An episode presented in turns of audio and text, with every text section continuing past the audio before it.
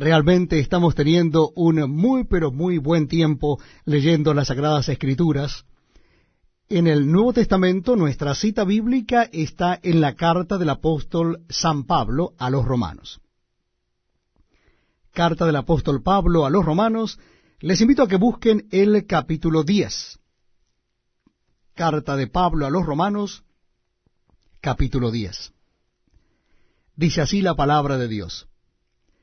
Hermanos, ciertamente el anhelo de mi corazón y mi oración a Dios por Israel es para salvación. Porque yo les doy testimonio de que tienen celo de Dios, pero no conforme a ciencia. Porque ignorando la justicia de Dios y procurando establecer la suya propia, no se han sujetado a la justicia de Dios, porque el fin de la ley es Cristo, para justicia a todo aquel que cree. Porque de la justicia que es por la ley Moisés escribe así, el hombre que haga estas cosas vivirá por ellas. Pero la justicia que es por la fe dice así, no digas en tu corazón, ¿quién subirá al cielo? Esto es para traer abajo a Cristo. ¿O quién descenderá al abismo? Esto es para hacer subir a Cristo de entre los muertos. Mas, ¿qué dice? Cerca de ti está la palabra, en tu boca y en tu corazón.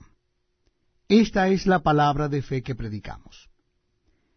Que si confesares con tu boca que Jesús es el Señor, y creyeres en tu corazón que Dios le levantó de los muertos, serás salvo.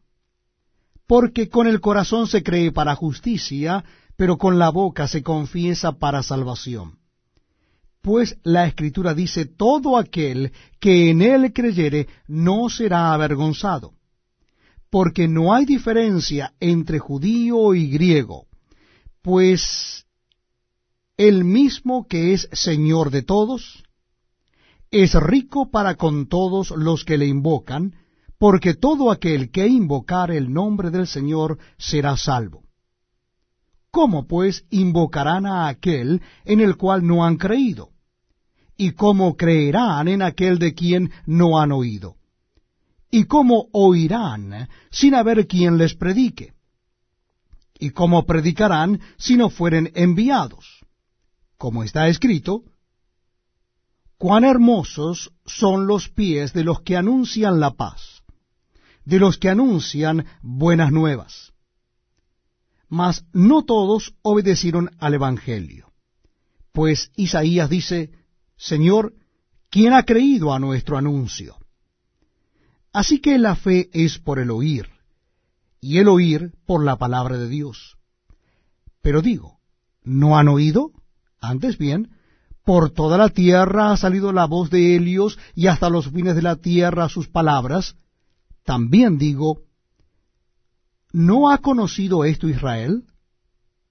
Primeramente Moisés dice, yo os provocaré a celos con un pueblo que no es pueblo, con pueblo insensato os provocaré a ira. E Isaías dice resueltamente, fui aliado de los que no me buscaban, me manifesté a los que no preguntaban por mí, pero